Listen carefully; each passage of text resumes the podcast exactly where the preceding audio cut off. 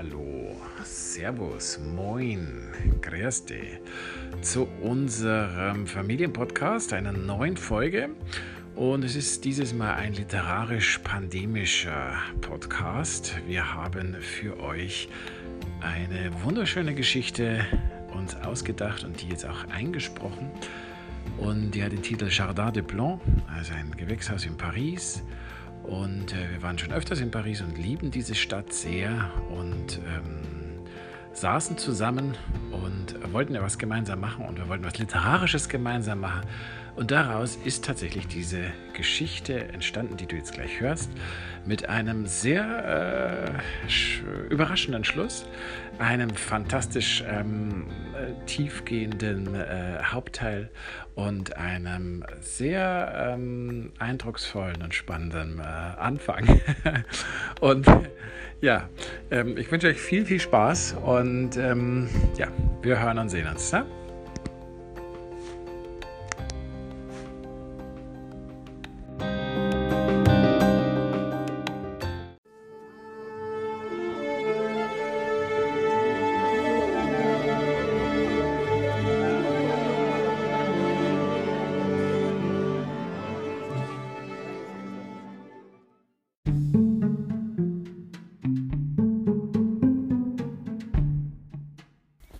Jardin des Plans.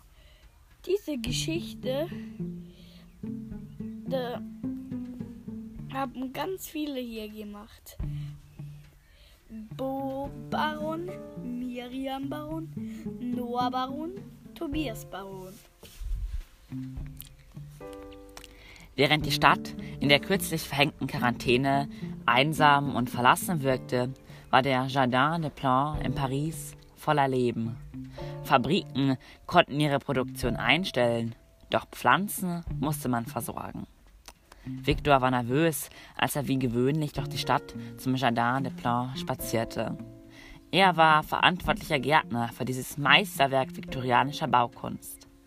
Es verstörte ihn, die Straßen von Paris urplötzlich so menschenleer zu verlassen und einsam vorzufinden.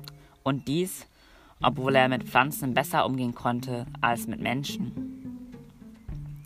Eine kleine Maus huschte an ihm vorbei, die anscheinend in der kleinen Besenkammer übernachtet hatte, wo Viktor sich nun die Schlüssel für sein Gewächshaus besorgte. Sein Gewächshaus. Für die nächsten Wochen, ja vielleicht Monate, würde es wirklich sein Gewächshaus sein. Für ihn ganz allein. Pour lui tout seul. Viktor hatte sich einen Schlafsack, ein Feldbett und einen Campingkocher mitgebracht. Er besaß nicht viel, für ihn war es okay. Lebensmittel, eine erste Hilfetasche hatte er bereits letzten Wochen täglich zu seiner Arbeitsstätte geschleppt und in einem Schrank der Besenkammer sorgsam eingeräumt, zu welcher nur er der Schlüssel hatte. Plötzlich riss ihn der laut quietschende Aufschrei der Maus aus seinen Gedanken auf die sich soeben eine der vielen wild lebenden Katzen hier in der Gegend gestürzt hatte. Sie spielte nicht. Sie war wohl sehr hungrig. Leben und Tod. La vie et la mort. Viktor schloss die Tür der Besenkammer hinter sich zu und ging schnellen Schrittes zum großen Gewächshaus. Er öffnete die Tür. Sie war nicht verschlossen. Irgendwas stimmte hier nicht. Vorsichtig tat er einen Schritt nach dem anderen. Er hatte starkes Asthma, war 76 Jahre alt und hätte schon längst in Rente gehen können. Aber die Pflanzen und das Gewächshaus waren sein Lebensinhalt. Und über sein Gespür für Pflanzen erzählten sich die anderen Gärtner Geschichten, sodass er die Erlaubnis bekommen hatte, weiterzuarbeiten. Draußen in der Stadt rang er nach Luft. Hier konnte er bestens atmen. Aus Vorsicht, er würde ein Risikopatient sein, hatte er beschlossen, ganz ins Gewächshaus zu ziehen. Leben und Tod. Leben und Luft. Vivre et l'air. Die Luft war schlecht in Paris. Luft verpufft durch Autoduft. Diesen Spruch hatte ein Kind an eine Wand gekritzelt, an der täglich auf seinem Arbeitsweg vorbeikam. Oft wenn eine Smogglocke über der Stadt hing, war er froh, dass er im großen Regenwaldgewächshaus arbeiten durfte. Er blickte sich in dem Gewächshaus um.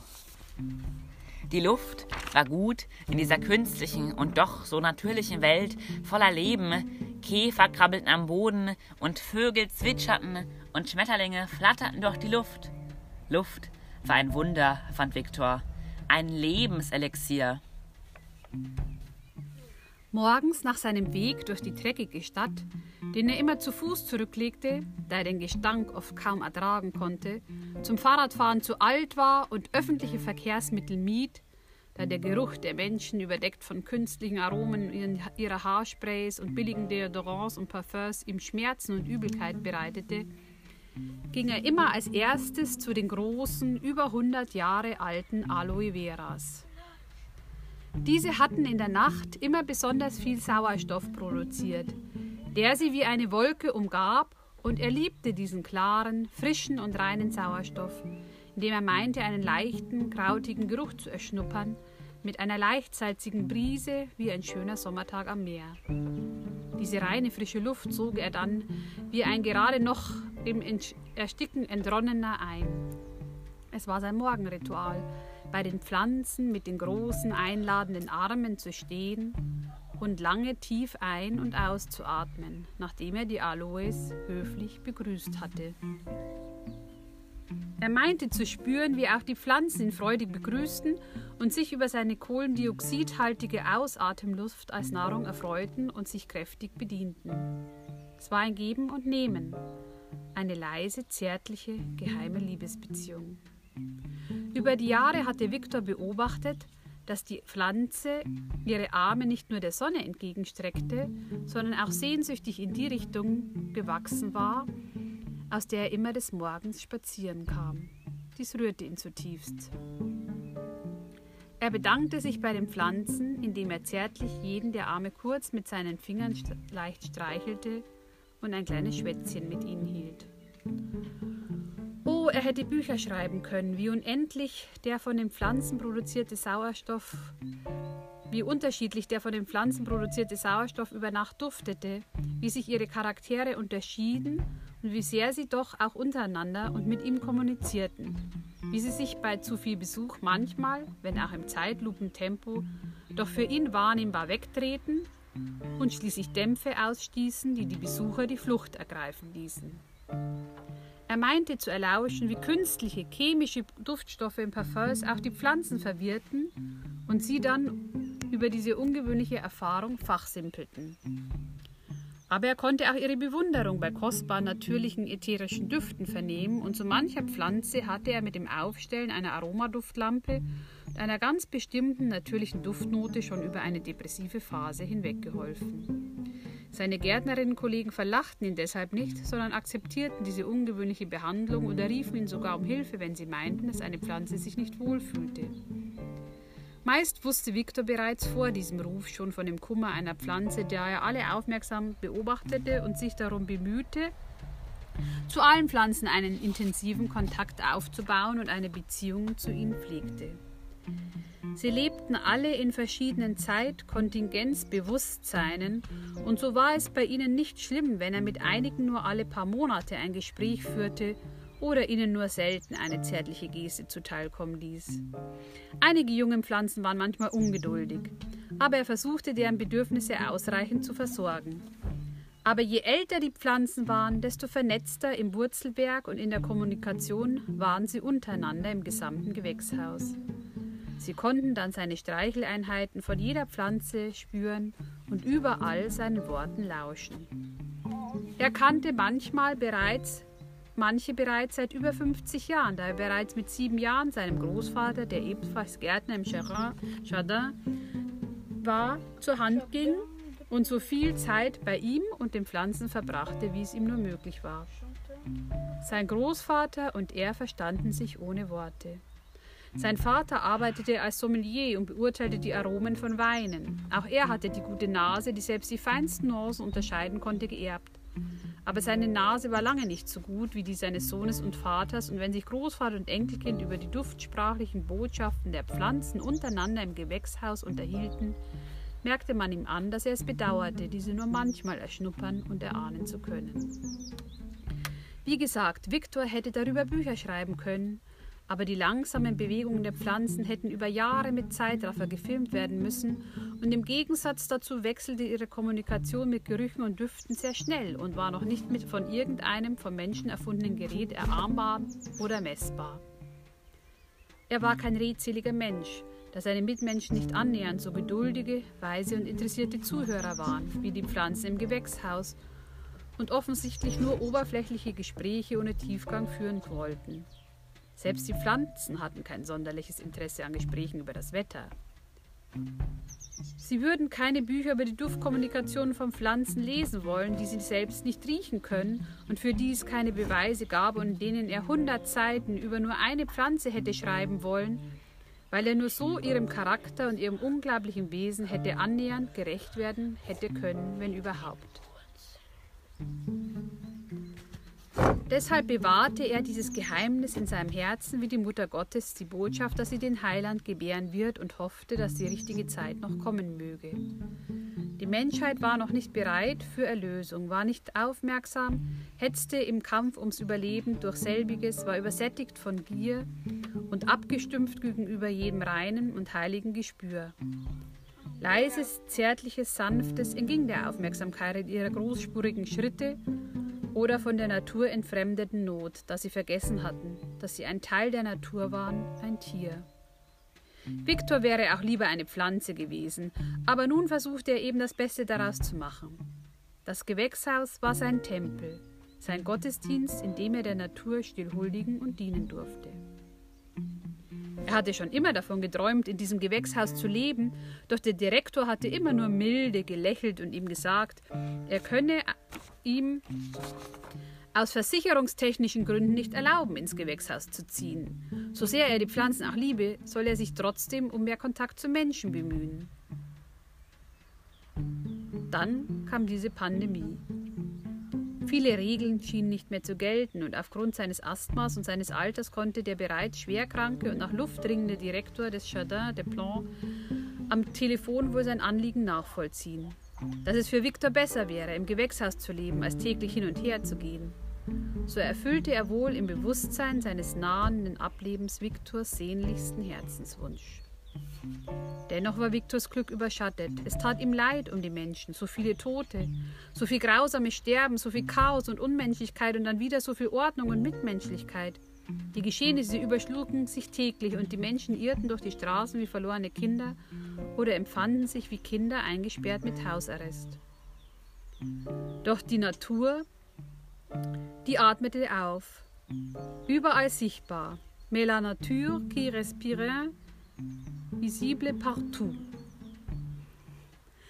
Die Bienen, die summten, die Hummeln, die brummten, die Vögel zwitscherten und tirillierten, als würden sie zum allerersten Mal das Wiederkommen der Sonne im Frühling besingen. Selbst die Delfine spielten belustigt in den Wasserstraßen Venedigs Fangen. Sie alle atmeten auf, lebten auf, feierten eine Wiederkehr und wagten wieder zu hoffen. Dieses Tier Mensch, warum hatte es sich nur von allem abgewandt? War es so besitzergreifend geworden? hatte mehr genommen als gegeben. Die Freude war unschuldig und rein, von Schadenfreude keine Rede.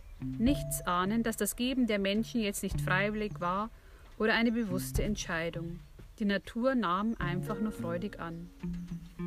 Jetzt bereute es Viktor, dass er sein Wissen nicht wie sein Großvater an einen Enkel weitergegeben hatte können, er keine Bücher geschrieben hatte für die Nachwelt, dass er sein Wissen für sich behalten hatte.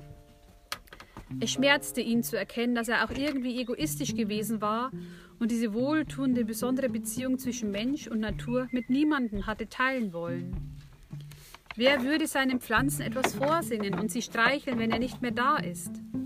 Auch spürte er, dass die Pflanzen die Besucher vermissten, ihre Ausatemluft, die ihnen als willkommenes, abwechslungsreiches Dessert Freude bereitete.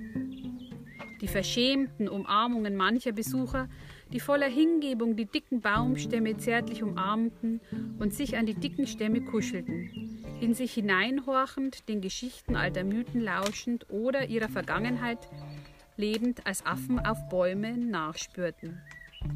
Besonders aber ersehnten sie das wonnige, sonnige, klucksige Lachen der Kinder und vor allem die Berührungen ihrer forschenden, tapsigen, tatschenden, tastenden, tätschelnden, dreckigen, wunderbar speckigen Grabbelhände. Er wusste, wie sehr seine Pflanzen gerade diese Kinderhände liebten und ihren jungen, duftenden, erfrischenden Atem. Mit diesem Gedanken stellte Viktor sein Feldbett bei den großen Aloes auf und verkündete ihnen die Botschaft, dass er nun bei ihnen schlafen und sie des Nachts zumindest mit seiner Ausatemluft versorgen würde. Die Nachricht verbreiteten sie aufgeregt und erfreut schnell auf ihre Art im ganzen Gewächshaus und überraschte ein surrendes und flirrendes Duftkonzert als herzliche Begrüßung, welche seine alten Augen mit Tränen der Rührung füllte. Diese Harmonie überwältigte ihn, diese Verbundenheit und unaufgeregte Ruhe, diese Willkommenssinfonie der Düfte erfüllte sein Herz mit tiefstem Frieden und ungeahnter Glückseligkeit. Es war ihm, als kehrte er von einem fremden Planeten zu seinem Heimatplaneten zurück. Dies war sein Zuhause. Dies war auch das Zuhause der Menschheit. mit dem Gedanken und dem Versprechen, einen Weg zu finden, die Kinder einzuladen und wieder zu den Pflanzen zurückzuführen, schlief er ein. Günther hatte noch 324 Seiten übrig. Fein säuberlich trennte er die nächsten zehn Seiten in der Buchmitte von der Klebebindung. Er faltete sie mittig und legte sie behutsam in ein kleines Holzschächtelchen rechts neben der Toilettenschüssel. Wäre er nur früher zu Rossmann gefahren, dann hätte er jetzt nicht den neuen französischen Lieblingsroman seiner Schwester zweckentfremden müssen. Er reinigte sich so gut er konnte und ließ die verknitterten und jetzt auch verschmierten Seiten als Klopapierersatz in die kalkweiße Schüssel fallen. Nachdem er seine Hose geschlossen hatte, wusch er sich erstmal ausgiebig mit Aloe Vera Flüssigseife seine Hände, summte zweimal den Hamburger Fairmaster und drehte sich dabei in Richtung Spülkasten. Beim nächsten Mal, beim nächsten Mal wird alles anders, dachte er sich, drückte lang anhaltend die Spültaste und schaute den zerknickten Romanseiten zusammen mit seinen persönlichen Hinterlassenschaften hinterher. Die tosenden Wasserspiralen des Flachspülers sprudelten und lieferten ihm ein hygienisch-musikalisches Fade-out. Er zählte die Sekunden 21, 22 und wandte sich, nachdem das Wasser wieder fluoreszierend klar schien, vom Geschehen ab. Nach zwei schlürfenden Schritten stand er vor der eigenen Badezimmertür. Umständlich drückte er mit seinem rechten Ellbogen die Türklinke nach unten sollte er jetzt eine Art literarisches schlechtes Gewissen haben? Scheiß Corona, murmelte er und trat heraus in den Flur. Corona. Ne pas.